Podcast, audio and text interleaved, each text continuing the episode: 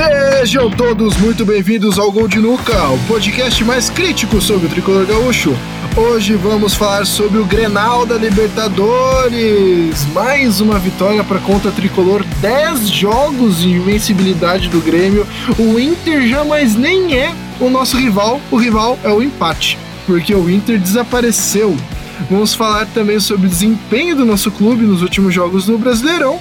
Hoje estão comigo Jason. Tá tudo bom, mas na realidade tá tudo ruim. e também Robson, depois de muito tempo afastado do podcast, aos nossos fãs, semana passada a gente tentou fazer uma gravação, acabou não dando certo e o Robson ia participar e destaque de novo, insistente, tentando pra gente ver se fala sobre o nosso tricolor gaúcho. Robson, dê um oi pra galera que tamo com saudade da tua voz. E aí, gurizada, já diria o nosso glorioso Tuta, tamo aqui de novo. é isso aí, galera. Então, galera, sem mais delongas, vamos direto para o tópico mais prazeroso desse programa, falar sobre o Grenal, sobre mais uma vitória do Grêmio na Libertadores da América contra o Internacional, nosso freguês, faz algum tempinho já. Uh, gurizada, o que, que vocês acharam do jogo? Acharam o desempenho do time satisfatório? Bem diferente dos últimos jogos, né, gurizada? Olha, Newton, é, já, já, desde o jogo contra o Palmeiras, ah, o, talvez por acaso, e esse é o grande receio que a gente tem ah, de que tenha sido de fato o acaso, ah, mas se for para mudar alguma coisa, não tem problema que seja de fato o acaso. Mas o Grêmio parece que mudou um pouquinho de postura com a ideia dos três volantes. Então, se não pela qualidade, vamos pela quantidade. E essa foi uma foi a tônica do time ontem. A, a, pelo menos foi o jogo que eu enxerguei. O Grêmio com um oceano no meio campo, tinha um buraco enorme entre os volantes e o Diego Souza, mas algo circunstancial e providencial nesse momento. Então é um, vamos dizer assim, um, um mínimo alento diante de toda aquela preocupação que a gente vinha tendo com o time, diante de uma, de uma zaga completamente exposta Uh, e que ontem, uh, talvez não apenas pelo, pelo, pelo, futebol que o Grêmio desempenhou, mas também pela, pela fragilidade do adversário, porque sim, o Inter, uh, apesar do desempenho no brasileiro, se mostrou extremamente frágil ontem, talvez até pelo excesso de receio do Cudê.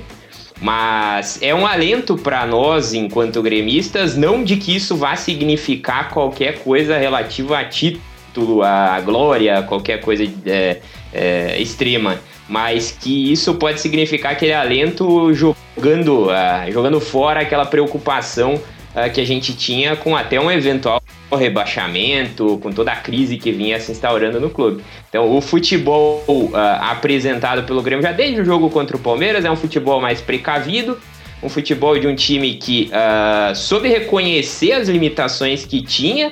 a gente não tem volantes em, uh, em, em, termos de qualidade. Hoje o Lucas Silva virou solução, porque é o único primeiro volante que a gente tem. O Matheus fez um péssimo jogo ontem, mais um.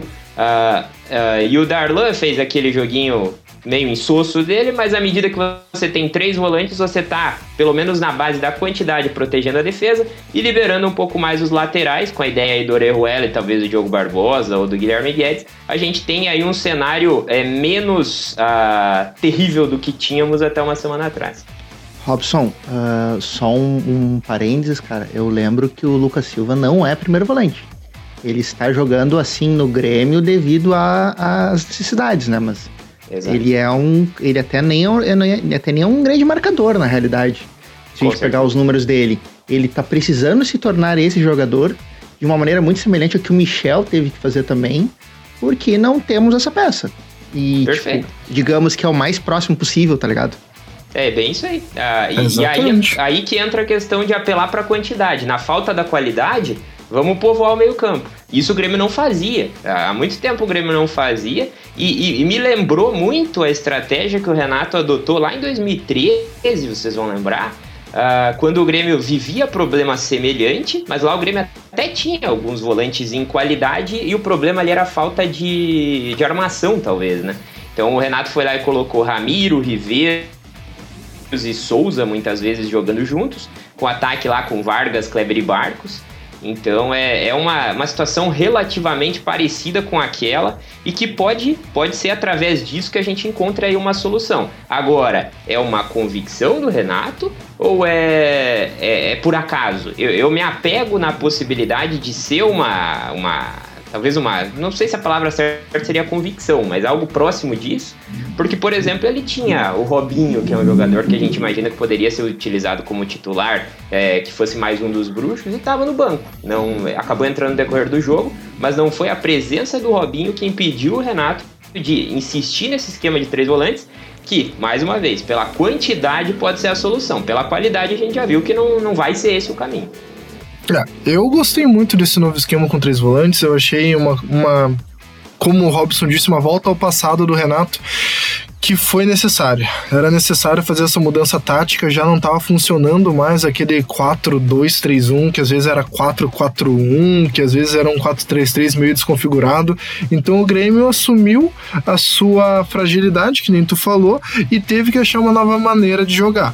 Colocou três volantes, o time conseguiu ter uma consistência defensiva mesmo com o desfalque do Jeromel, jogando com o Rodrigues, que é um novato, mas que mostrou um bom futebol até nesse, nesse Grenal, uma pressão absurda, todo mundo sabe que é difícil entrar jogando contra o Inter, e o Guri teve uma boa, uma boa presença, mostrou personalidade com passes longos, teve uma visão legal, gostei do futebol dele, mas falta muito, né?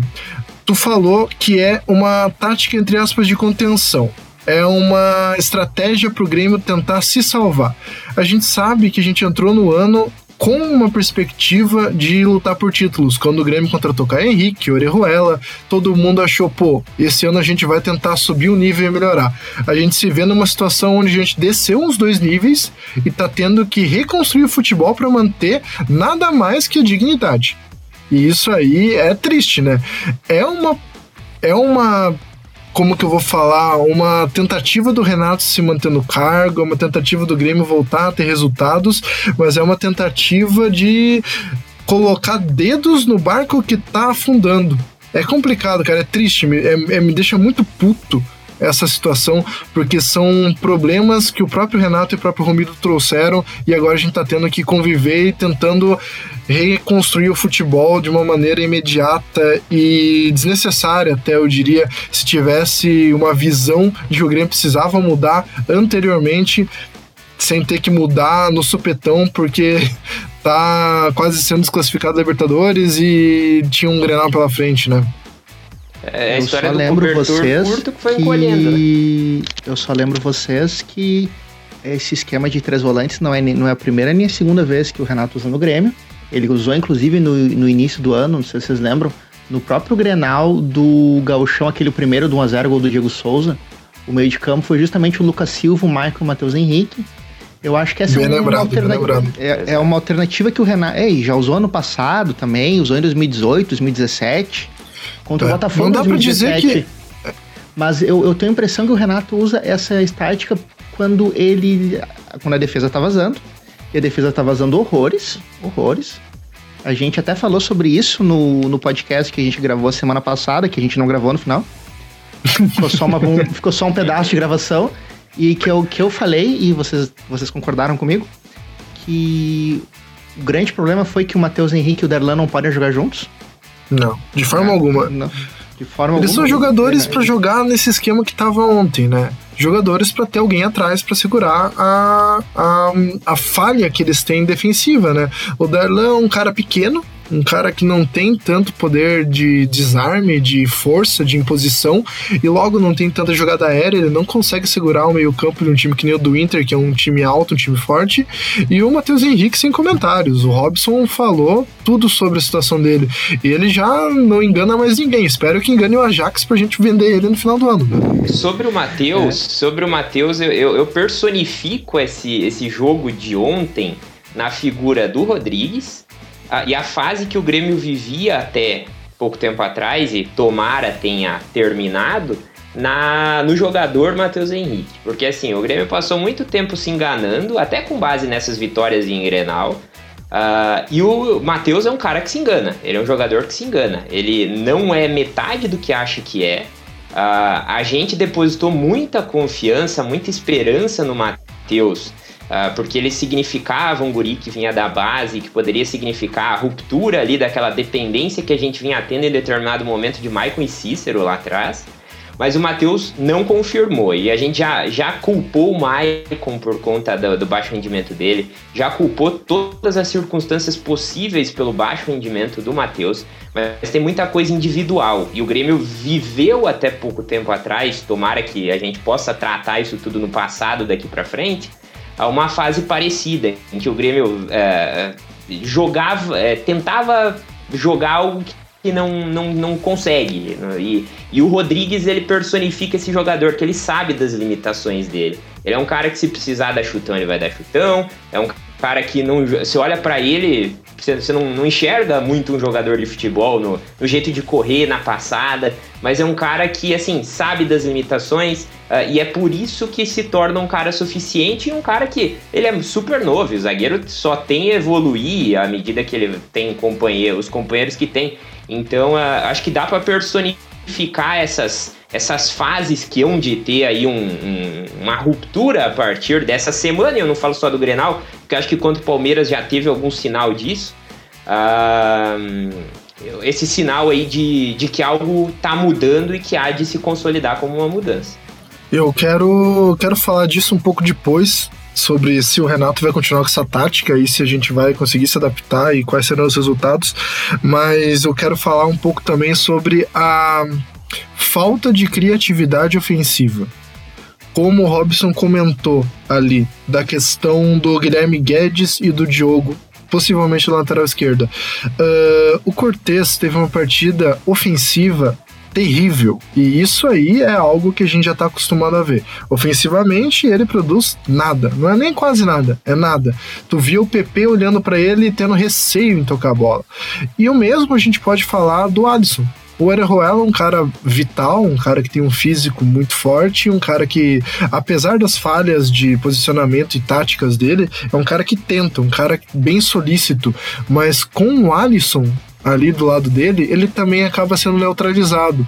Então a gente tem dois pontos neutralizadores de jogadas ofensivas, as duas laterais, que são necessárias em um esquema com três volantes, e também um ponto nulo no meio disso tudo, que é o Diego Souza, que claramente não tem mais fôlego para jogar bola em nível profissional. Ele, claro, pode ser um ótimo reserva, como nós falamos em outros podcasts, quando a galera tava empolgada com o Diego Souza, pô, tá fazendo gol e tal, e eu batia nessa tecla e vários outros colegas também, que o Grêmio não pode defender de um jogador como o Diego Souza com 30 e poucos anos, com um físico que já não é mais do, do mesmo jeito que ele era antes.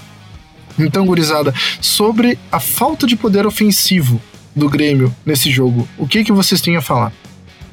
Bem, em primeiro lugar, sobre o Diego Souza, eu lembro vocês que dos 11 gols que ele fez, eu tenho certeza que mais da metade foram o cruzamento do Everton ou o cruzamento do Guilherme Guedes.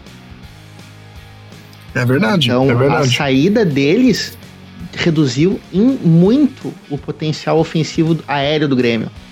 Tipo, o Diego Souza é um cara que, vamos admitir, ele não, ele não tem mais, ele não vai pegar a bola, driblar três e marcar o gol.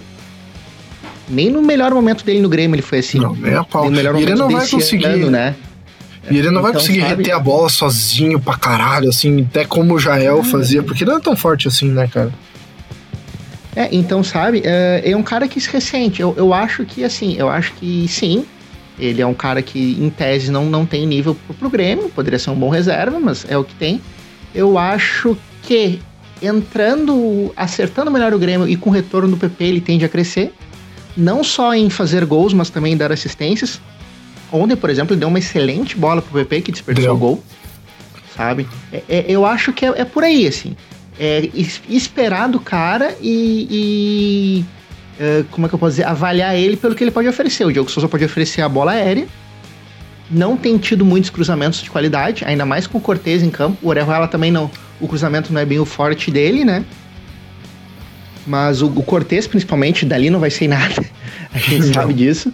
Mas talvez agora com o Diogo Barbosa entrando, eu, eu acho que a gente pode esperar, talvez, se não uma grande melhora, uma melhora razoável. E sim, de, de fazer uma parede, talvez conseguir dar um passe. Eu tenho a impressão que ele não voltou bem da lesão que ele teve. Não, ele tava jogando mais idade dele, lesão. Né? Ele tava, eu tenho a impressão que ele estava jogando mais antes da lesão. Não muito mais, mas estava oferecendo um pouco mais. E assim, é, é, isso, gente. O, o Alisson é o Alisson. Eu acho que o Renato. O Alisson, sim, eu coloco como um bruxo do Renato. O Renato confia muito no Alisson. Em que pese o Alisson tá oferecendo bem pouco. Eu até acho que ele não jogou mal ontem. Eu acho que ele criou, uh, criou chance, chutou a gol, que era algo que fazia tempo que a gente não via isso. Ele entrou motivado. a gente não, não vê chute a gol, né, cara? É foda. É, não, porque o, Alisson, ele é um cara que ele chuta relativamente bem. Ele já tem um, alguns gols de fora da área pelo Grêmio. É, o Alisson, ele chuta, o Alisson chuta bem, bem não, mas ele, ele chutava de fora da área. Ele se notabilizou no Grêmio por marcar gols. Não muitos, mas marcar, marcar gols, alguns de fora da área, aproveitando o rebote, enfim. E o estranho era ele não fazer isso, que ele não estava fazendo. O Alisson do Grenal, principalmente, é um jogador bem mais parecido com o próprio Alisson que a gente conhecia. Que era um cara que tinha defeitos, obviamente, mas era um cara que tentava e arriscava. Teve um lance no primeiro tempo que, olha, passou perto. E achei que tem um lance no primeiro tempo e um lance no segundo tempo, que foram chutes relativamente perigosos, assim. Passaram bem perto do gol, enfim. Tem sim. O problema eu, é que eu, a... eu acho. Tem. e assim, a parte Pode falar, Robson. Não, sobre o Alisson ainda, eu acho que todos já, já sabem que eu gosto do Alisson. Eu gosto dele, acho um jogador daqueles que. Uh, tem muita gente que não gosta desse termo, mas jogador útil, né? Uh, e o Alisson, uh, ele é um cara que uh, em determinados momentos ele dependia muito do físico, porque logo que ele surgiu no Cruzeiro, ele era um cara que tinha explosão. E no Grêmio hoje ele não tem exatamente a, a, aquele mesmo poder físico que ele já teve em outros momentos dentro do próprio Grêmio. E aí a gente pode cair na discussão lá da, da, da própria preparação física e tudo mais. O que, que aconteceu recentemente, eu até entendo de certa forma a insistência do Renato com o Alisson, embora ele não viva nem de perto a melhor fase dele no Grêmio. Uh, é que até pouco tempo atrás a gente tinha o PP machucado, a gente não tinha o Ferreira. Uh, em, em, muitas circunstâncias o Alisson era a nossa possibilidade ofensiva. Era o, era o cara que chutava, o cara que batia escanteio, o cara que estava batendo falta também, algo que não é da característica dele, nunca foi um exímio batedor de falta. Uh, falta frontal, eu digo, né? Falta lateral de cruzar para área, ele sempre foi, foi bem nesse quesito. Né? Então ele é um cara. Uh, eu vi uma definição do Roger uh, na VIP, mais alguém comentou. acho que foi o Teló.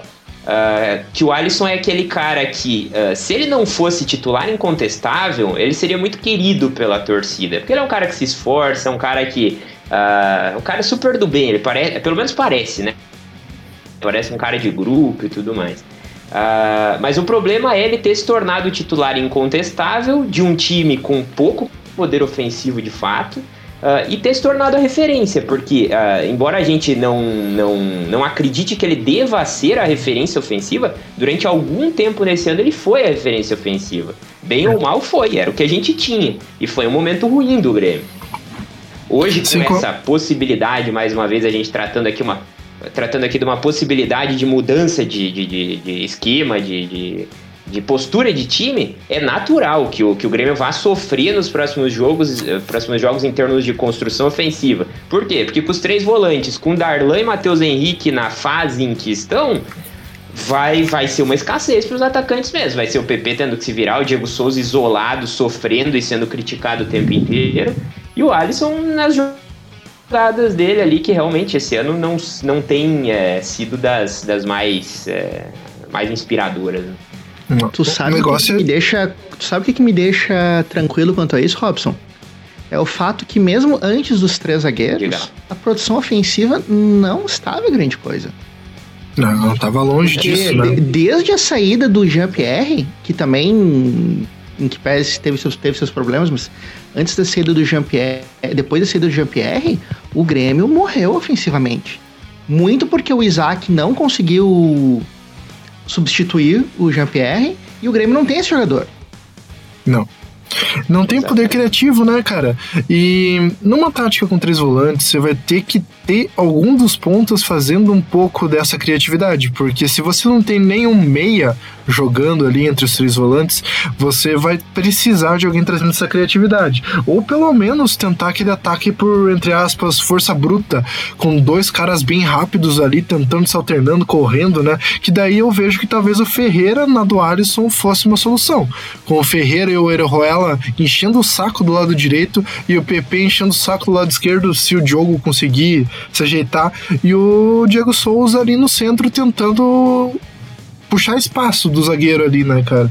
Mas são coisas que nós vamos ver que vai acontecer. O que eu acho que vai acontecer é que o Maicon vai acabar voltando na posição do GPR, como se fosse um, entre aspas, construtor de jogo avançado, sabe? Hum, vamos ver o que, que vai acontecer. Mas, continuando falando sobre o Grenal. Vocês acham que a vitória do Grêmio passou mais pela qualidade do Grêmio, por uma consistência que voltou, ou pela falta de qualidade do Inter? Eu acho que é muito difícil a gente quantificar isso. Eu acho que tem os dois, os dois elementos. O Grêmio claramente foi melhor, sabe? O Inter criou muito pouco, muito pouco mesmo. Eu acho que eles tiveram uh, chance clara de gol. Acho que eu lembro de duas cabeçadas. Uma do Musto numa bola parada e outra do, do Galhardo, se eu não me engano. Num lance com o Matheus um... Henrique, o melhor meia deles, uh, perde uma bola no campo arma um, um, arma um contra-ataque. Teve o voleio também do Abel Hernandes no final da partida. Ah, mas aquilo foi meio que uma bola, uma bola cagada que. Sim, tipo, em cima não, do Vanderlei, né? E que foi em cima do Vanderlei. Não, e me desculpa, mas um goleiro não pode tomar um gol daquele jeito. Não, Porque, tipo, é foi uma bola cagada, não foi uma bola nem forte, assim, se tu analisar. Pois é. Pois então, é. o Inter e... tava cagado, né, cara? Falando em cagado, eles entraram em campo cagado, né, cara? Olha Também, escalação. Meio time. Deles. Meio time improvisado, né, cara? É, a, a, a, a, escalação do Inter, a escalação inicial do Inter, uh, resume uh, o momento de tensão, o quanto, o quanto tá doendo pro Inter essa sequência, né? Porque uh, você entrar lá com o Matheus Jussa na lateral esquerda, beleza, vamos discutir se tinha outras alternativas, não tinha muito, então beleza, colocamos ele lá. Mas aí no meio-campo, o Kudê tinha alternativa. Podemos discutir a qualidade, mas tinha alternativa. Ele poderia ter colocado o Patrick, por exemplo. Mas não, ele foi lá e jogou com Lindoso e, e Musto, né? Inspiração zero, transpiração. É, dois também. caras hiper defensivos, né?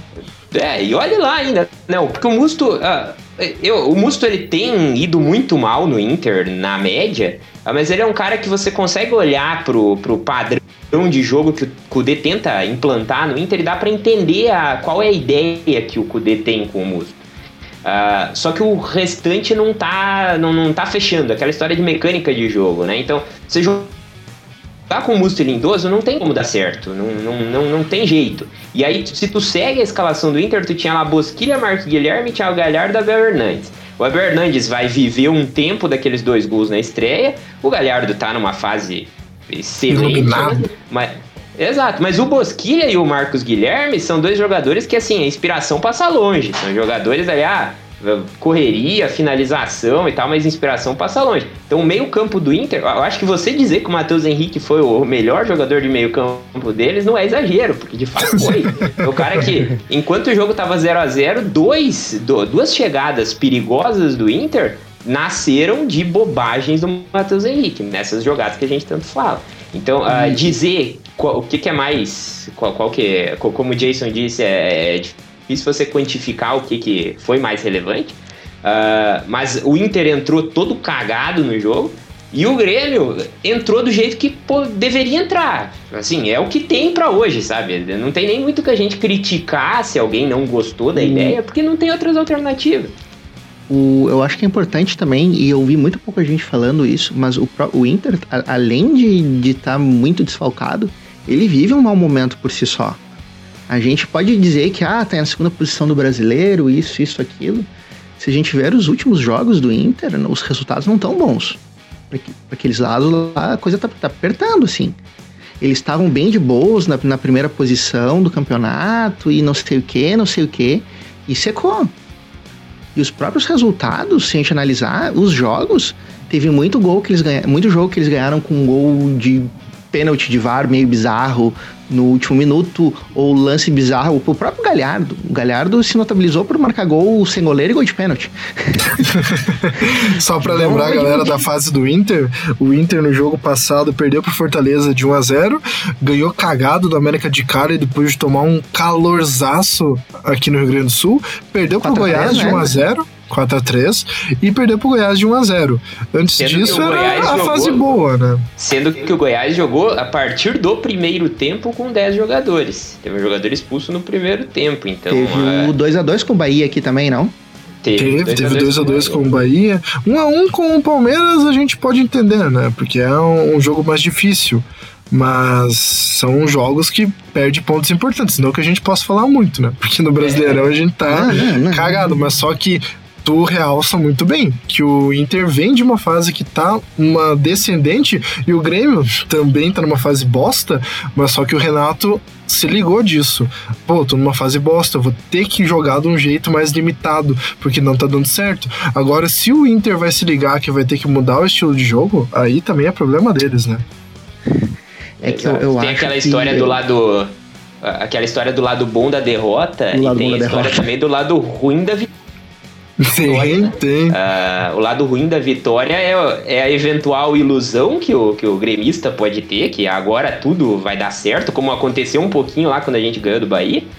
Uh, e pro Inter, né, que já vi, vinha numa má fase, uh, e nessa má fase.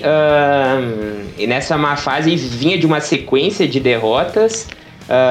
mas a gente se a gente se iludia um pouco olhando para a tabela, o torcedor se iludia um pouco olhando para a tabela. Uh, mas aí vem o Grenal e o Grenal põe fogo na coisa, né? O Grenal lembrando que tem Grenal dia 3 do 10, né, cara? Daqui uns dias já tem Grenal de novo pelo Brasileirão. Que vem. Semana que vem, isso aí, bem lembrado. Exatamente. É complicado, vai ser divertido essas duas semanas aí. E vamos aproveitar falar também sobre os destaques positivos e negativos da partida. Que nem você já começou a falar sobre o lado bom da derrota e a possível ilusão da torcida depois dessa vitória. Vai ser legal a gente falar sobre esses destaques positivos e negativos, bem rapidinho, e o que, que vai acontecer daqui para frente. Uh, Jason, quem que tu achou que foi os melhores jogadores em campo? Uh, Lucas Silva. Eu acho que é. Na real, é muito difícil não fugir de Lucas Silva, Kahneman e. Talvez o PP pelo gol, mas eu achei o PP bem sumido durante o jogo. Não sei se ele sentiu o retorno da lesão ou. Sabe? Mas eu acho que o Lucas Silva foi muito bem no meio de campo. Eu acho que ele rende nessa posição, um bem mais que não é a dele, curiosamente. Vejam como é o futebol. Mas ele joga muito mais nessa posição centralizado, recuado, do que ele jogou em linha como ele estava sendo antes do. Ele e o Matheus Henrique. Talvez seja até. Talvez seja até uma questão física, né? Porque o Lucas Silva, apesar de ser um jogador mais novo, é um jogador que enfrenta problemas com lesões, não tá mais tão combativo como ele era antigamente, então pode ser que seja uma adaptação natural dele. Tomara que ele se encontre, né? Porque realmente foi bem na partida. Uh, o Lucas Silva, embora ele, na carreira toda dele, ele não tenha sido esse primeiro volante que a gente quer que ele seja, uh, hoje, como, como vocês disseram, ele tem sim essa muito mais característica de um primeiro volante uh, do que de um segundo volante. Ele não tem aquela, aquela característica de poder ser um motorzinho, uh, de, de, de fazer a história do box to box, tá? Nas duas áreas ao mesmo tempo. Então é aquele negócio da mão do treinador. Eu vejo no Lucas Silva é, potencial sim. Uh, para se tornar esse primeiro volante que a gente precisa. Mas aí tem que ter dedo do treinador, tem que ter orientação. É, é um processo e que vai acontecer de uma hora pra outra. O momento que ele entrou na área do adversário foi meio triste. Trupicou, tentou achar. Ele tentou um drible e não, foi, não conseguiu. Enfim, foi, foi, foi complicada a situação. É, também ninguém acompanhou, né, cara? Ele, coitado, foi sozinho ali, ninguém chegou do lado. Mas esses são os pontos positivos mesmo, Robson. Tu tem alguém para adicionar como ponto positivo do jogo? Sim, Rodrigues. Ah, eu acho Rodrigues, que boa. entrou num Grenal. Uh, eu, eu, eu, confio desconfiando dele, né? Porque aquilo que eu falei, você olha para ele, ele não parece um zagueiro confiável. Mas é um cara que sabe das limitações, isso pode levar ele muito longe. Agora, uh, alguém que poderia ser citado de certa forma, mas na hora da última decisão acaba errando é, muitas vezes, é o Orejuela, né? Orejuela, é. ele, ele tá tem muita vitalidade, o cara que entra na área, mas ontem ele teve uma chance, chuta pro gol, chuta pro gol, chuta pro gol. Ele não chutou pro gol, foi tentar fazer o cruzamento, errou, então. É aquele... E teve umas duas que ele era. que ele tentou ele chutar pro gol, que ele não. Que ele não devia ter tentado chutar pro gol, tá ligado? Teve umas duas que ele entrou ali, do nada chutou, eu olhei e falei, meu Deus, o que, que esse louco tá fazendo, velho? É a decisão hum, errada, né? Então, duas, na hora que não duas, deve, chuta, né? Quem chuta deve. Duas, duas falas que eu achei ótimas sobre o Orejuela. Um que ele é o, o Cortez, só que jovem. tá ligado? Ainda corre tem vitalidade. Pode ser. O outro que ele é um puta jogador, só falta aprender a jogar futebol. Porque é tu vê que tipo, né, tem tudo ali, tá Ele tem altura, ele tem força, ele tem antecipação. Tem vontade, né, cara? Vontade. É um, é um cara que corre, é um cara que briga, é um cara que, sabe? Só que falta a, a qualidade técnica per se, tá ligado? Do cruzamento, do passe, da finalização. E às vezes falta também um pouco de, de se ligar mesmo, de inteligência, de inteligência futebolística. É um novo nome para noção, tá ligado? Inteligência é futebolística. De tipo, e... manter a posição, não começar a disputar bola no meio de campo quando vê tá na ponta esquerda, fazendo Deus sabe o quê. eu vi isso daí também, cara. Eu vi isso, velho. Puta que pariu. Eu olhei sabe? e falei, não acredito que esse louco tá ali, velho. Ah, mas ele aguenta, ele tem fôlego. Beleza, cara, mas aí dá um, uma porra de um cruzamento lá, dá uma inversão de bola e cadê o cara? É a diferença do jogador que sabe correr com inteligência e o que não sabe correr com inteligência, né? Daqui a pouco o cara tá estourado, tá morrendo no, na partida porque ele tá correndo que nem uma barata tonta em todo lugar do campo, né? Sim, Sim mas aí, mas... olhando para essas, pra essas deficiências, vamos dizer assim, do Oreuela, Uh, tu consegue ver jeito, né? Tu vê que tem, tem como uh, usar isso a nosso favor, tá? essa, até as próprias deficiências dele à medida que a gente a gente conseguir consolidar esse esquema de três volantes, uh, teoricamente, olhando para um time que joga com três volantes, você tem que ter cobertura para o lateral, né? Hoje a gente não tem ainda. O Matheus e o Darlan não tem essa capacidade. Uh, não, não tem essa característica, talvez. Capacidade é uma questão de treinamento. Uh, mas o se a gente conseguir consolidar esse esquema, você pode até dar uma maior liberdade, não a ponto de ele sair da lateral direita e parar na ponta esquerda, mas uh, de ele poder correr mais o campo e aparecer como elemento surpresa em determinados momentos, até uh, cogitar em determinado momento o Orejuela ser mais ou menos o que foi o Lúcio de 2010, né? Aquele cara de muita vitalidade, o cara que entra na área, uh, mas que joga mais avançado. Então daí tu começa a discutir, eventualmente jogar com Leonardo Gomes ou Vitor Ferraz e Orejuela no meio. Mas aí é uma conversa mais complexa que a gente precisa primeiro acertar a casinha defensiva lá para depois discutir isso. Precisa ah, primeiro não, voltar a jogar bola, né, cara? Eu não concordo com isso, mas de, assim, eh, pode dar certo, pode dar certo, mas a, a, nesse momento eu não acho uma boa ideia eu também acho, acho que agora não. Mas eu acho que só o, o, Porque a gente vê, né? É engraçado ver o, o jogo sem torcida que tu consegue escutar, por exemplo, o treinador, né? E o Renato parece que passa o jogo inteiro gritando: Panita, volta, Panita, faz isso, faz aquilo. Não sei se vocês percebem, é bem engraçado, assim. Tanto que o pessoal tava até uh, pegando o pé que o Renato tava gritando calma pra ele uma hora e todo mundo, ah, o Renato fica mandando o cara se acalmar, não sei o quê. Aí, tipo, teve um lance muito engraçado que, tipo, o Orejuela recebeu a bola na ponta e, tipo, ele tava sozinho, sabe? E ele deu um bico pra área. E o Renato colocando as mãos na cabeça, calma, pelo amor de Deus. calma. Depois ele chama. Não, tanto que depois, bem aquela coisa, depois ele chama o. Não sei se deu uma parada, ele chama o Panita e tipo, tu vê direitinho ele falando, cara, enquadra o corpo, tu tinha tempo, enquadra o corpo e, bate na bola, sabe? Aquela, bem aquela coisa de treinador, sabe?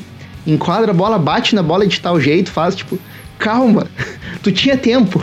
Não chuta a bola para pro meio da área, tipo, aleatoriamente. E é. o legal dessa observação, Jason, é que isso ilustra um pouco daquilo que a gente tá falando. Tem jeito. É, ele tem ali potencialidade que a gente pode é, é explorar. Né? Uh, coisa, coisa, por exemplo, o estilo de jogo dele é diferente do estilo do Vitor Ferraz. E jogando com três volantes, uh, o estilo que mais me agrada nessa ideia é o do Orejuela, que é o cara mais intenso, talvez, que o Vitor Ferraz. Uh, fato é que aí, enfim, é, é, é, um processo, ele não tá pronto. Né? Ela é um cara que não tá pronto. Muita gente discute se vale ou não a pena comprar ele em definitivo pagar lá no final do ano. Não sei, calma, não tenho né? opinião formada Calma. ainda, né? Calma. Tem muito tempo até lá pra gente tomar Tem. essa decisão. E vamos falar sobre os destaques negativos da partida. Daí a gente vai conversar um pouco sobre o qual que vai ser o futuro dessa tática do Grêmio. Uh, destaques negativos, gurizada. O que, que vocês acharam que faltou no jogo? Eu... Não tem como não falar do Matheus Henrique, até a gente já estava comentando antes. Sim. Sim. É, é, Esse é, aí é um, foi é um jogador o salto aos muito, olhos. É um jogador muito abaixo do que.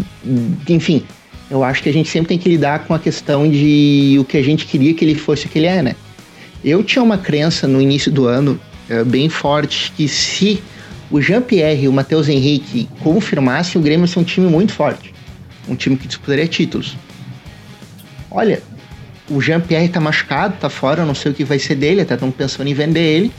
Então vamos dar um tempo. Mas o Matheus Henrique, eu já é. com alguma segurança bato no martelo e dizer que não, não é um cara que, por exemplo, vai ser um destaque, é um cara que, enfim.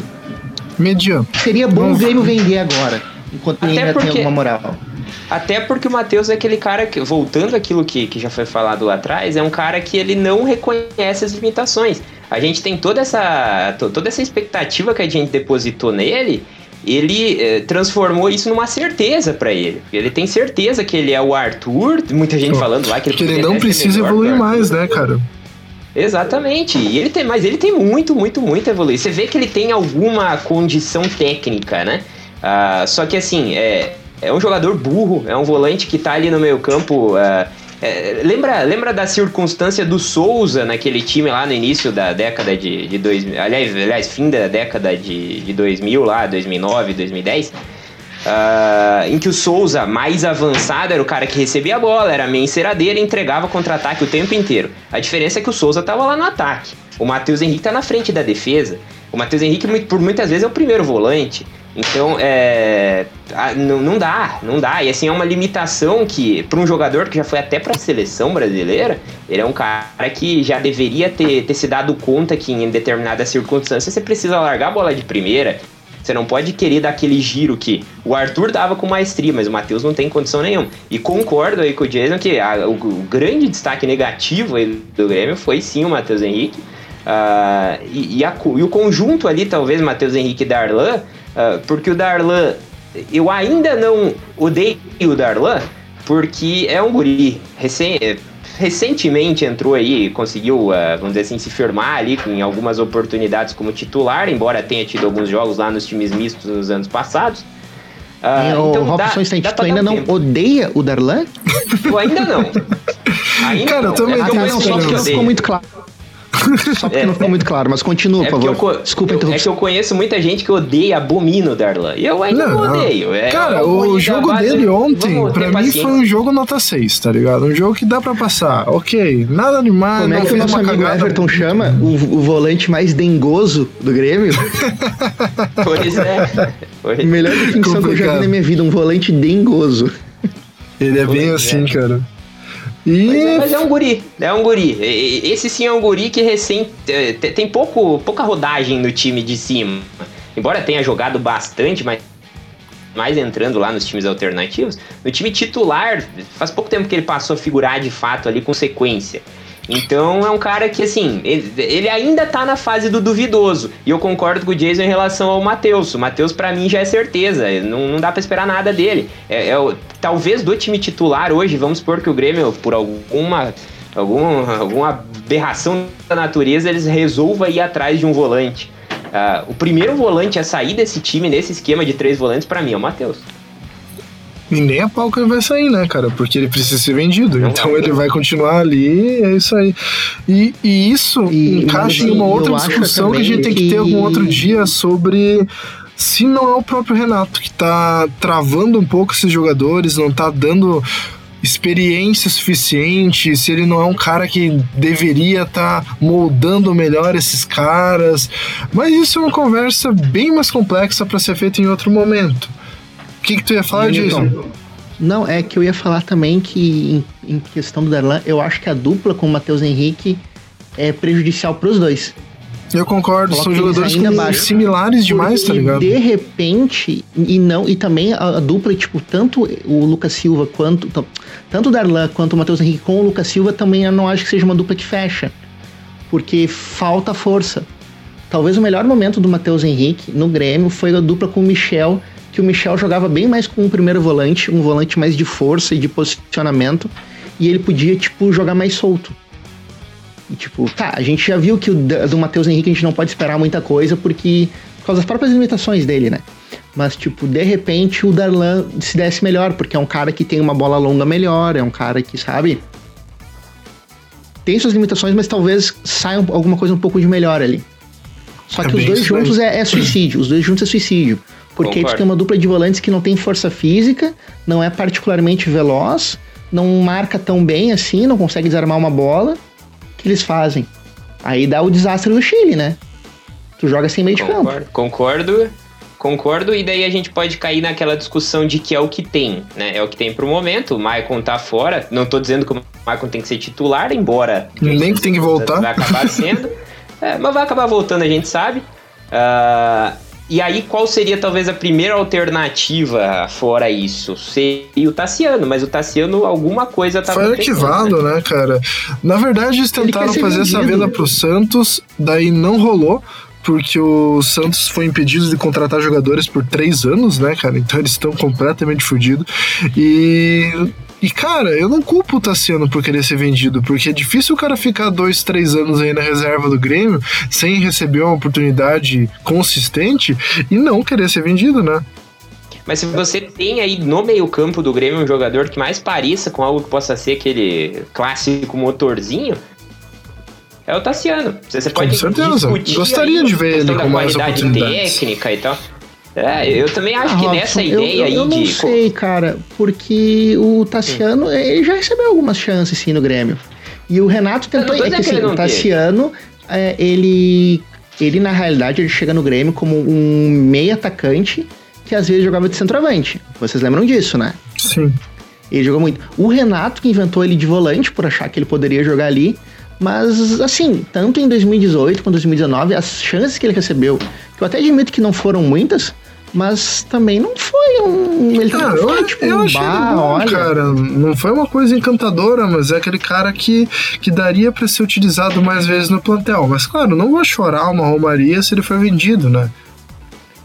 É, não, é que, assim, é. é. que eu acho que o Grêmio optou por favorecer o cara que ia, ia dar dinheiro, né? Que é o Matheus Henrique. É, eu acho que a direção do Grêmio realmente acredita que o Matheus Henrique vale uma grana boa. Mas vale, cara. Por, por, incrível que pareça, vale. Eu tenho certeza que vai vir um clube europeu oferecendo pelo menos uns 10 milhões de euros do cara em pouco tempo, velho. Tenho certeza absoluta. Por incrível que pareça. Vai eu vir alguém certo. Porque foi pra seleção brasileira, tem todo esse background e queira ou não queira, o Grêmio tem essa, essa história de ser uma fábrica de volantes, então muita gente vai olhar e vai falar, pô, acho que vamos tentar que eu acho que vai ser uns dois, três erros que a galera já vai parar de falar isso, mas beleza, né? Tem que aproveitar enquanto tem essa fama. Mas, galera, vamos para frente e vamos falar sobre o que, que vai acontecer no futuro. Vocês acham que o Renato vai manter essa tática ou o Renato vai foi algo passageiro só pro Grenal e o vai arquivar essa tática, vai usar só quando ele vai estar tá com a corda no pescoço? Como você acha que vai ser a dinâmica do Grêmio para os jogos no final de semana? Não contando esse próximo jogo que já tá com papos que vai time misto, mas digamos contra a Universidade Católica aqui na quarta-feira que vem como que vai ser? Você acha que o Grêmio vai entrar com três volantes? Ou vai entrar espaçado com dois volantes e um meia mais ou menos atacante como andava fazendo? Eu acho que depende muito do retorno ou não do retorno, não retorno, venda ou do Renato simplesmente encher o saco do GPR. É, concordo contigo. Porque o GPR é o único meia que a gente tem meia de verdade eu acho que o Renato já desistiu de colocar o Isaac naquela posição, ainda mais começando o jogo. Simplesmente não deu certo. Eu acho que a gente pode, assim, talvez em outro momento, talvez com outro time, com outra escalação, ele dê certo. Mas o Isaac, como ele estava jogando ali naquela posição, não adianta. Não. não eu, eu até como. prefiro ele jogando de reserva de centroavante do que ali naquele meio. Ele não deu certo. E se tu não tem o, o, o Jean-Pierre, o Isaac não, não aprovou, vai tentar quem? O Robinho? Eu já. Aparentemente o Renato acha que o Robinho joga de, de ou de pela direita, o que, o que eu acredito que não deu muito certo, porque o Robinho não parece nem ter forma física e nem característica para isso, mas tudo bem. Ou de repente de volante também. É, sabe? ele poderia ser um fazer uma coisa meio volante, né? meio meia, assim, sabe? Como ele entrou no último jogo. É, e ele tem uns passes assim que são pelo menos verticais, ele tenta dar umas enfiadas assim, o Robinho é uma opção, mas claro, é uma opção muito abaixo, né? Não dá para, é, e... por exemplo, tentar fazer uma tática em volta dele. Não, e assim, eu acho que então, ah, por não simplesmente por não ter absolutamente ninguém, morre a figura do armador central do Grêmio. Não tem, é. não tem cara pensando, Pensando por esse lado, quem sabe a gente veja mais vezes o Grêmio jogando com três volantes talvez torne-se algo mais usual. Isso vai é, acontecer. Eu, eu falo porque eu, eu acredito que não tem um cara ali para jogar nessa posição. É, é o Jean-Pierre, talvez o Isaac. O Michael não joga ali também. Tu acha o que o Renato não vai tentar? O Renato já tentou e não deu certo. Ele pode até colocar o Michael, mas o Michael. honestamente, o Michael eu acho que nem vai jogar tanto no Grêmio. E se jogar, eu acho que ele não, simplesmente não tem fôlego para ficar naquela posição. O Michael naturalmente vai recuar vai, vai desarrumar o time, mas eu acho que não. Sabe? É mais fácil jogar ele e na, tipo, como ele já jogou antes, sabe? Que nem, não sei se vocês lembram, contra o River, que foi Michel e o Michael Cícero em linha. É, lembro vocês disso. lembram? Lembro. Foi quase um é, 4 eu acho que ele vai 4, fazer 1. mais ou menos assim. De repente, o Lucas Silva, o Matheus Henrique e o Maicon. Que nem tava jogando no início do ano mesmo. Sabe? eu acho que eu acho que por, por isso, é a minha opinião, por não ter esse cara, meio que o Renato vai largar mão disso. Infelizmente é. não tem. Eu acho que, como a gente já falou e comentou antes, o Robson falou muito bem na introdução dele no programa, é a única maneira de a gente ter uma certa dignidade. É jogar sabendo da nossa limitação e jogar sabendo que o time precisa estar tá fechadinho manter o um mínimo de solidez defensiva para quem sabe conseguir umas vitórias de 1 a 0 meio chorado, tá ligado? Porque eu acho que mais do que isso vai rolar. Então, Newton, uh, o que eu acho é que o torcedor do Grêmio e o próprio Renato e a direção tem que se dar conta que o, é, o time do Grêmio é isso. Não, não tem mais grandes diferenciais para ter um toque de bola envolvente e é. dar espetáculo e melhor futebol do Brasil. Eu espero que o Renato Isso tenha se ligado e que ele comece a fazer a tática em cima das limitações, porque eles estavam nostálgicos achando que o Grêmio estava em 2018 ainda, no início do ano 2018, onde a gente teve três meses que a gente jogou esse futebol tic-tac perfeito, e no galchão, né? Uh, eu não sei, cara, é, é um mundo paralelo que a galera entrou, que o Grêmio vai ter que entrar agora jogando fechado, com passes diretos e longos, para tentar compensar a falta de velocidade, né, cara? Vai jogar limitado. O Grêmio agora vai ter que brincar de ser um Vasco da vida e jogar de um jeito que tem que jogar para ganhar ponto e é isso aí, cara. E nem falo que, ah, tenho medo do rebaixamento, porque se o Grêmio jogar nesse esquema, mais ou menos que ele jogou ontem, ele fica tranquilo, pelo menos com uma vaga na pré-Libertadores. Mas é difícil, cara. A gente vai ter que concentrar e não tem como ter essa dormência que teve nos últimos cinco jogos aí, onde o Grêmio foi vexatório, ridículo, abominável e estúpido. Teve todos os erros que eu. Cara, desde a época do Lucha, eu não ficava tão puto e estressado quanto eu tava nesses últimos jogos, porque foi algo. Ah, que nem quero lembrar. E, e comece a jogar sabendo como que joga. Enfim, é isso aí. É, é, Robson. Eu acho que não é nenhuma questão, você citou a questão da falta de velocidade. A falta de velocidade é uma consequência da, da, da forma que o Grêmio vinha jogando. Uh, à medida que a gente cogita o Grêmio jogar com, por exemplo, Orejuela, Diogo Barbosa nas laterais, uh, Pepe e Ferreira nas pontas, não é velocidade que vai faltar, né? Uh, e essa mudança toda de esquema de jogo se dá muito por conta de, mais uma vez, um elenco mal montado. O Grêmio tem um elenco mal montado. O Grêmio não tem um meia, nem o Jean-Pierre que a gente espera que seja, de ser esse meia que a gente espera que ele seja. Então, uh, mesmo quando ele voltar, uh, a gente não vai ter esse cara que a gente precisaria. Talvez o cara que falta nesse time do Grêmio, e eu não tô falando em 2020, eu tô falando lá por 2008, 2010, seria um jogador estilo Thiago Neves. Acertei ainda. Thiago Neves, exatamente. Porque é aquele meia uh, que chega no ataque, sabe pisar na área, ah, e você, nessa ideia de jogar com três volantes, tu poderia jogar com o Thiago Neves sendo meio e jogar com o Pepe Ferreira no ataque, por exemplo, sem a referência, sabe? Então, tô viajando, mas tô viajando por quê? Porque a gente não tem muita alternativa, a ponto de cogitar ser o Robinho, o meio campo meia mais avançado do Grêmio, é. e não dá, não dá. Mas lembrando, é o Thiago Neves de 2008, né? Não o Thiago falei, Neves com 36 anos, o maloqueiro que processa todos os clubes, né? É, Vamos lá, gente. A gente não precisa ir tão longe no tempo, espaço e realidade. A gente pode lembrar do próprio Luan, que estava aí em claro. 2017. Sabe? O Luan 2016, 2017, que jogava próximo da área, sempre alternando é. com o Douglas. É, o, Mas esses jogadores são raros, O né, próprio né, Douglas, talvez, que era um cara que, apesar da, da baixa física, ainda conseguia jogar futebol e da sua tentava pelo menos marcar, tentava pelo menos correr, e sabe? Tentava. Exato, exato. exato. O Douglas é. Mas, o Douglas tipo, 2016 cabia nesse time. Sim, sim. Cabia. Tentando. o problema é que a gente não tem nem o Michael Jovem nem o Wallace, né? Então, galera, vamos falar sobre os próximos jogos. O Grêmio tem no seu calendário futuro um jogo contra o Atlético Mineiro, que provavelmente vai ser os reservas, e não sei qual o conceito deles pro Renato Gaúcho, quem que vai rodar, como que vai ser montado o elenco pro jogo contra o Atlético Mineiro, porque o Grêmio mal e mal tem titulares que prestam hoje em dia. Depois temos um jogo contra a Universidade Católica em casa na terça-feira e o Grêmio jogando de volta contra o Internacional sábado, dia 3. Então, gurizada, o que, que vocês esperam desses próximos três jogos? Três vitórias? A ilu... Olha a ilusão do Grêmio. não, não é, não é, não é ilusão, é, é fé mesmo. É, é, é, o, é o bebida. É bebida. É, é, não, é aquela coisa, tipo, ah, não, vai ganhar. Não sei como, mas vai ganhar.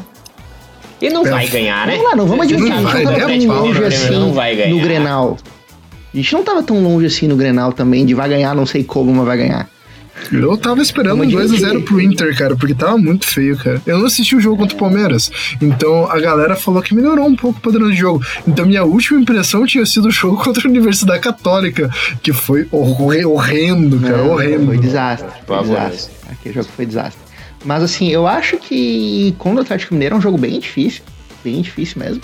Mesmo se o Grêmio vá com força máxima, é um jogo assim que, mesmo perder, não tem que fazer terra arrasada, longe disso. É, isso daí nós estamos. Claro, não... sempre tem como perde, né? Mas, tipo, perder pro Atlético Mineiro, que é o líder do brasileiro lá, tá longe de ser um resultado devastador, assim. Talvez seja o único time que esteja jogando com um padrão tático ok no Brasil hoje em dia, né? Já que a maioria dos times estão jogando meio que nas individualidades e com toda essa questão do Covid foram milhares de jogos em 30 e poucos dias, né? Então os times estão tendo que meio que se virar, fazer uma pré-temporada enquanto estão jogando. E o Galo conseguiu se acertar, até porque tá jogando só o Brasileirão, né? Tem muito mais tempo e bem mais tranquilidade. E o mais fanático vai dizer que o Grêmio vai entregar o jogo para prejudicar o Inter, né? Sim. Não, mas eu Cara, tava vendo uma galera falando que o Grêmio já tinha que se preparar para entregar os jogos da Libertadores pro Inter não classificar e eu. Da onde o Grêmio calma. precisa primeiro se classificar, né, cara? Pois é, e. Sabe que não dizer, gente, calma. É, e calma. a gente vai ter dificuldade, porque assim, a, jogar da forma que a gente jogou ontem é, é, interessante quando você tá ali entrando como. Não, seria exatamente um franco atirador, mas a responsabilidade maior, talvez, do clássico ontem, até por ser um jogo no Beira Rio, a fase teoricamente melhor ser a do Inter. Então o Grêmio era talvez o azarão do jogo de ontem. Agora, contra a Universidade Católica, o Grêmio vai ter que, vai ter que propor, propor jogo. jogo. Isso. E propor jogo na, com, com essa ideia aí dos três volantes é, pode ser traumático. Se, se não reconhecer que tá jogando com três volantes. E por vezes, como o Grêmio fez lá em 2013, o Grêmio jogava em casa assim mesmo. Aí jogava formatadinho, bonitinho, fazia um gol e depois é, Fechava a casinha. Retranca. Não era nem retranca, mas é reconhecer que jogava por 1 a 0 E, e, e né, né, na atual circunstância, consolidando-se essa ideia dos três volantes, é o que vai sobrar. Vai ter que ser assim. Uh, e, e, como a gente discutia até em off, Jason, a, a, a, torcida tem um papel importante nisso, sabe? De, de reconhecer que o Grêmio já não é mais aquele time de 2017. É um time em construção de novo. Uh, é um time que já teve muito perto de. Ah, só faltava um jogador, só faltava dois jogadores, hoje faltam um 5, um 7, um 10 e um 9. Uh, então, né, uh, é a questão de reconhecer que o ano, a tendência, na Copa, no, no, jogo de Copa, numa Libertadores, numa Copa do Brasil, vai dando certo, vai dando certo, quando você vê, deu, né? Agora, pro brasileiro. Mas não é a tendência. Né? Mas não é a tendência. Não, não, Tem que deixar isso bem claro. Assim como 2016 não era, se você for buscar lá. Mas não vamos, não vamos voltar muito à questão da história, senão a gente vai longe. Mas a uh, é Copa. É Copa, não é tendência, mas se acertar um esquema diferente e vamos buscar o saudosismo, aquele mais fanático, vai dizer que o Grêmio é, encontrou um esquema contra o Palmeiras em 2016. Vamos, vamos se apegar à história para achar que a gente encontrou um esquema contra o Palmeiras em 2020 e as coisas vão se acertar a partir daqui. Não é tendência, mas né? Vamos tentar. Vamos ser positivos. É assim, é, é, só, só contextualizando para o nosso ouvinte, é que eu acompanho muitas redes sociais, né? Eu acompanho muitos torcedores nas redes sociais, eu gosto sempre de ver o que o torcedor do Grêmio pensa. E muitas vezes eu vejo o torcedor do Grêmio falando que o Grêmio tem um excelente plantel, que o Grêmio tem um elenco top 5 no Brasil, que o Grêmio tem um elenco até mesmo top 3 no Brasil, só perdendo para o Palmeiras e o Flamengo. Não, para o Flamengo e talvez para o Palmeiras. E eu acho que isso é uma assim, é um troço completamente fora da realidade. Longe completamente disso, fora da cara. realidade mesmo. O Grêmio mal tem um time titular. Hoje em dia o Grêmio é um time que é pra, pra meio de tabela e ponto final. É, do jeito que tá formatado. um time titular. Assim, o, a, é. o Grêmio titular hoje é um improviso, é um acúmulo, é quantidade, muito mais quantidade que qualidade, que o que a gente falou. E assim, e eu acompanhei um torcedor falando que o time do Grêmio já está muito bem e para se tornar um time realmente forte, bastava apenas um 5, um 7, um 10 e um 9. Ou seja, um primeiro volante, um ponta direita, um meio armador e um centroavante. Ou seja, sem perceber, esse torcedor do Grêmio disse que o Grêmio falta meio time. E justamente praticamente a parte principal, assim, frontal do time. Então, gente, pera, se tu precisa de quatro peças a nível de titularidade, quer dizer que teu time é ruim. Exatamente, cara. e a galera não. É que o torcedor médio, a gente não, não espera que ele acompanhe o futebol com uma visão do esporte em si, ele acompanha com o coração. Então aquele coração ainda tá fixado em 2017. Acha que o Grêmio continua uma grande potência. Mas o torcedor que já é um pouco mais crítico e acompanha com o fígado, né? Sabe que o Grêmio tá há anos desmanchando, perdendo uma peça, caindo aqui, caindo ali, caindo ali. Como vocês falaram, não tem nem um time titular. Por isso que a minha indagação, qual que vai ser o reserva que vai entrar contra o Galo, cara? Se a gente não sabe nem quem vai ser o titular e, e esperar que o Grêmio vá conseguir qualquer coisa além de um, um miraculoso empate contra o Galo, é ir contra qualquer tipo de lógica, né, cara? A lógica com os titulares, né? vai com os titulares. com os reservas nem fala nada, né, cara? É jogo pra gente assim, eu, perder eu, isso eu, aí. Eu acredito, acredito na realidade não acredito, mas eu suspeito que o Grêmio não vai com as reservas. Porque a, entre as brigas, entre. Porque assim, acho que a gente, tem, a gente até pode falar um pouco depois sobre a coletiva do Renato, que explicou nas entrelinhas muita coisa. E uma delas é que o presidente meio que deu um basta nessas poupações, né? Ah, mas daí também é complicado, né? Porque uma, lembrando o nosso querido Farsen, uma hora o time estoura, né, cara? Porque é, o é. jogo contra o Atlético agora, pra mim, tinha que poupar mesmo. Porque é contra a Universidade esse jogo para cimentar a classificação ou não. se a gente chegar com o time meia boca cansado, com algumas das peças-chave que nós falamos, tipo um Lucas Silva cansado contra a Universidade Católica, estamos fodidos. Se a gente chegar com um Orejuela meio lesionado ou um PP sem 100% do físico, estamos fodidos. Então é um jogo que a gente vai ter que poupar, porque tá rolando uma sequência sinistra de jogos. Então, uma hora a gente vai ter que poupar. E nada mais justo que entregar esses três pontos de uma vez pro Galo, já que estamos fudidos, estamos na merda mesmo. O que, que é um Pedro pra quem tá cagado? Larga os três pontos pro Galo e pensa só na Libertadores semana que vem. Até porque o Brasileirão se foi. E porque a Libertadores, depois do jogo contra a Católica, tem um intervalo um pouco maior, né? Um intervalo um pouco maior até o próximo jogo contra o América de Cali. Então, é... acredito que sim, deve poupar, até porque é um jogo sábado à noite, depois tem outro jogo na terça-feira já contra a Católica. Então, se for pegar em termos de intervalo, não é tanto tempo assim. Uh, então, o Grêmio, aquele negócio, vamos colocar dinheiro? Ah, vai dar Atlético Mineiro, o Grêmio vai perder o jogo, isso é fato. Entrando até com o titular, provavelmente a gente perderia esse jogo. Uh, agora, o grande jogo da sequência, mais uma vez, para não se apegar e dar importância demais pro Grenal, é contra a Católica, porque ali se com o Grêmio certeza. vence, o Grêmio dá um passe enorme para classificar, uh, e a depender do resultado. Classifica, jogo, né? Classifica. Eu confesso que eu não fiz o exercício ainda, mas. Uh, é, tem sete pontos. Se ganhar, vai a 10 vai a 10, mas se o América de Cali ganhar do Inter, os dois ficam vai a 7, né? É, mas só que fica, embolado, fica embolado do mesmo jeito, né? Pode é, aí, não aí, tá joga, talvez... matematicamente classificado, mas só que daí tem que enrolar uma zica tremenda para cair fora, né? É, mas assim, é, é aquela eu, coisa, eu, por um ponto tá classificado no próximo jogo, em casa é, também. Mas ainda e, não tá classificado. E talvez perdendo também, né? Então, ganhando agora classifica na realidade. Dá, em teoria, um passo, em teoria. Dá um enorme, dá um enorme passo. Até é, eu tô, abrindo aqui a tabela para dar uma olhada, porque assim, o saldo de gols do América de Cali é menos 2. Então vamos supor que o Grêmio ganhe do, do, Universidade, do Universidade Católica de 1x0, o América de Cali ganhe de 1x0 do, uh, do Inter. Uh, depois tem Grêmio e América de Cali na Arena. Se o América fizer 2 a 0 no Grêmio, a América passa. Então não é nada mirabolante você imaginar que isso possa acontecer, embora mais uma vez. É, não, é, é de, desculpa, Robson, mas é meio mirabolante, sim. Ai, ai, ai. Não se, que se a gente falasse isso semana passada, eu não sei se você falaria o mesmo, hein? Eu concordo, não, cara. É que sim. Pode acontecer muita coisa. O Grêmio teve uma partida boa. Lembremos disso. Então, por isso que eu falo que tem que entrar 100% focado contra a Universidade Católica para ganhar a partida. Tratar como se fosse oitavas de final da Libertadores. Porque, não, cara, é uma resvalada, caiu. E a gente tá considerando é, que vai ganhar da Católica, que não é uma. Assim, não é jogo jogado. Não, vai, né? não é jogo fácil, não é jogo jogado.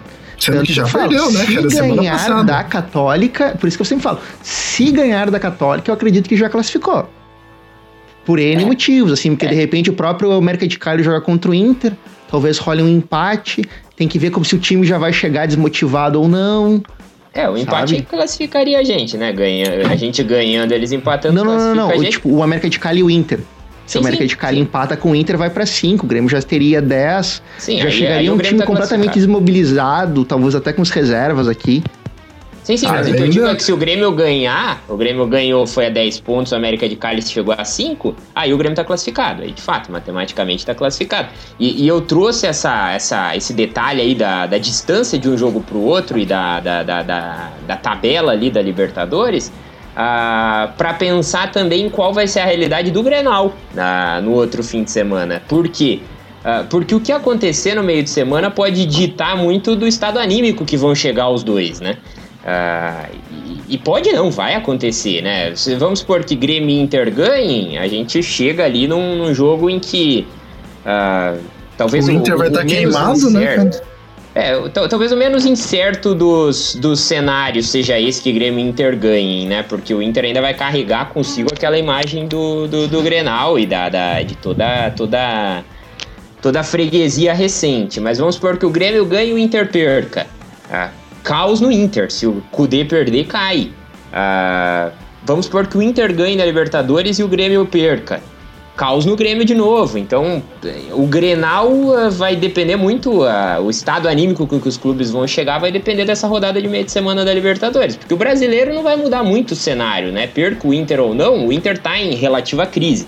O Grêmio vai jogar um jogo que abriu mão também, né? É, o Grêmio ainda não, né? Mas a gente já tá abrindo mão aqui contra o Atlético. E é possível que. É possível não, eu já estava ouvindo que o próprio Inter tá pensando em poupar os jogadores contra o São Paulo. Pois é. Pela viagem. Não seria uma má ideia também, né? Porque pega o América de Cali fora, então vai ter toda a viagem lá pra Colômbia. Não é fácil essa viagem, ainda mais com Covid, é caralho, é 4, né, cara? Não é, não vai, vai ser uma, uma semaninha complicada. E daí depois acalma, né? Porque depois é só Brasileirão por umas quatro partidas e daí lá só no final do mês de outubro a gente vai ter vai voltar com a Libertadores da América. Que é bom também para dar uma descansada na gurizada que tá louco, né, cara? Foi muito jogo. Não que vão descansar é, muito, mas porque é, vai ter jogo pra caralho. É jogo quarto domingo, né? É jogo é. quarto domingo também, né? É complicado, gurizada. Uh, mais alguma coisa para falar sobre esse calendário do Grêmio, gurizada, ou podemos encerrar o programa? Só complementando, esse, esse intervalo que tem entre jogos da Libertadores pode ser positivo uh, para essa consolidação de um esquema possível dentro de um elenco limitado. Então, uh, à medida que a gente está talvez encontrando uma alternativa dentro do nosso elenco, aí com base mais uma vez na quantidade, não necessariamente na qualidade, Uh, talvez esse intervalo aí sirva para que o Grêmio consiga consolidar e aí fazendo um exercício um pouco mais pessimista, o Grêmio eventualmente até perdendo para a Católica, a gente pode chegar na última rodada mesmo com uma derrota para a Católica em condições de depender apenas da gente uh, de ganhar do América de Cali em casa com o esquema na melhor das hipóteses consolidado. É, concordo contigo. Concordo contigo, cara. Uh, o problema é uma coisa que vem afligindo o Grêmio já faz muito tempo, que é a falta de vontade de jogar jogo de Brasileirão, né? Que tu vê que quando o time tem motivação, como teve ontem, joga outro tipo de futebol mesmo em uma fase, né? Mesmo em uma fase consegue tirar um futebol do nada. Daí tu tem jogos como Grêmio e Coxa, Grêmio e Santos, Grêmio Botafogo, Grêmio São Paulo, não sei qual que vai ser o interesse do time para estar tá se testando, mas é outro papo, vamos ver durante esses jogos aí do Brasileirão como que o time do Grêmio vai se portar. E olha que a gente pode até falar que o Grêmio jogou é que assim, eu acho que o Grêmio vai entrar bastante motivado enquanto ele estiver nesse momento complicado na tabela, né? Até porque rolaram cobranças internas, né? É. Rolaram e cobranças internas, o Grêmio precisa se safar de vez dessa cena de tá ali flertando com a Z4, né? Tá ali na meio da tabela, mas só que uma hora pode cair. E assim, né? Rolaram cobranças internas e também rolou o famoso dinheiro, né? Rolou adiantamento, é, né, cara? É, tem Rolou disso. adiantamento e muita gente tá falando, talvez seja verdade, talvez não, mas rolou o adiantamento de dinheiro e a gente já viu um time muito mais focado e interessado contra o Inter e contra o Palmeiras. É, com certeza. Eu Será acho, coincidência? Eu particularmente acho que não é tanto assim, até porque o Grêmio é um dos times que melhor tá pagando do Brasil inteiro tá tendo uma assiduidade de pagamentos, a negociação que houve com os jogadores não foi tão lesiva contra outros times. Uh, mas, claro, pode ser que seja um efeito da grana pingando no, na conta bancária, né? Algo que sempre é bacana. Eu acabei de receber uma mensagem aqui do nosso glorioso Lucas, o LDO, dizendo que isso tudo é motivado pela vinda do Cavani, porque o Cavani vem. a galera já sabe que o Cavani tá vindo. Tá vindo, tá vindo, então o pessoal tá empolgado para defender sua posição e poder jogar do lado do Cavani. Inclusive, o Lucas, durante essa semana, ele, ele tá numa, numa, numa sina astrológica que se você falar Cavani, sempre que você não tá fazendo nada, talvez o Grêmio se aproxime da contratação do Cavani. Então você, torcedor do Grêmio, que tá sem fazer nada no trabalho, às vezes, fala Cavani pro teu colega do lado. Que numa dessas você atrai energia positiva e o Grêmio contrata esse grande jogador. O que, que você acha dessa estratégia, Diz? Você acha que tem possibilidade de facilitar uma vinda do Cavani e você continuar falando Cavani durante a tua, vi tua vida normal? Uh, bem, quem acredita no segredo, né? aquele livro que fez bastante sucesso no, nos anos 2000, eu acho que é válido. Eu, eu já tô deixando não, o cabelo eu não acredito em nada, né? Mas... eu amanhã vou chegar pro meu chefe, a primeira coisa que eu vou falar vai ser Cavani. Não vai nem ser oi, né? vou tentar, vou tentar também. Então, gurizada, querem deixar um abraço, um tchau tchau, fazer jabá, falar sobre outros projetos? Jason, fala aí um pouco sobre o teu projeto de podcast sobre HQs. Não, obrigado, Newton, por lembrar. É... Eu participo também, não só do podcast do Grêmio, porque já que a vida do ser humano não pode ser só Grêmio, vezes, apesar de às vezes parecer quando é, amanhã de quarta-feira tem jogo importante de noite, mas felizmente não é só sobre isso, é a nossa realidade. E eu tenho um podcast de quadrinhos que eu participo, que é o Papo de Quadrinho. Vocês vão encontrar no. Vocês vão encontrar no Spotify também, no Anchor. Então é bem legal, galera. Recomendo. para quem curte quadrinho, cultura nerd. A gente fez podcast também sobre Star Wars, a gente fez sobre uh, séries da DC da Warner. Pra galera que curte cultura pop, principalmente super-heróis, quadrinhos, essas coisas, eu acho que é bem bacana. Conferam lá, por favor. Olha só coisa bacana. Robson, quer deixar um tchau? Quer falar sobre seus projetos alternativos? Quer falar eu, pra galera eu... comprar uma capitalização? O que, que você quer falar? não, não, eu não quero falar de, de trabalho agora, porque eu só quero saber das minhas férias que começam amanhã. E, e o abraço eu quero só dar sequência aqui, destinar pro nosso glorioso LDO, porque uh, o nosso próximo podcast vai ser o Cavani Cast. Pode anotar aí. Vamos ver. Então... Meu Deus.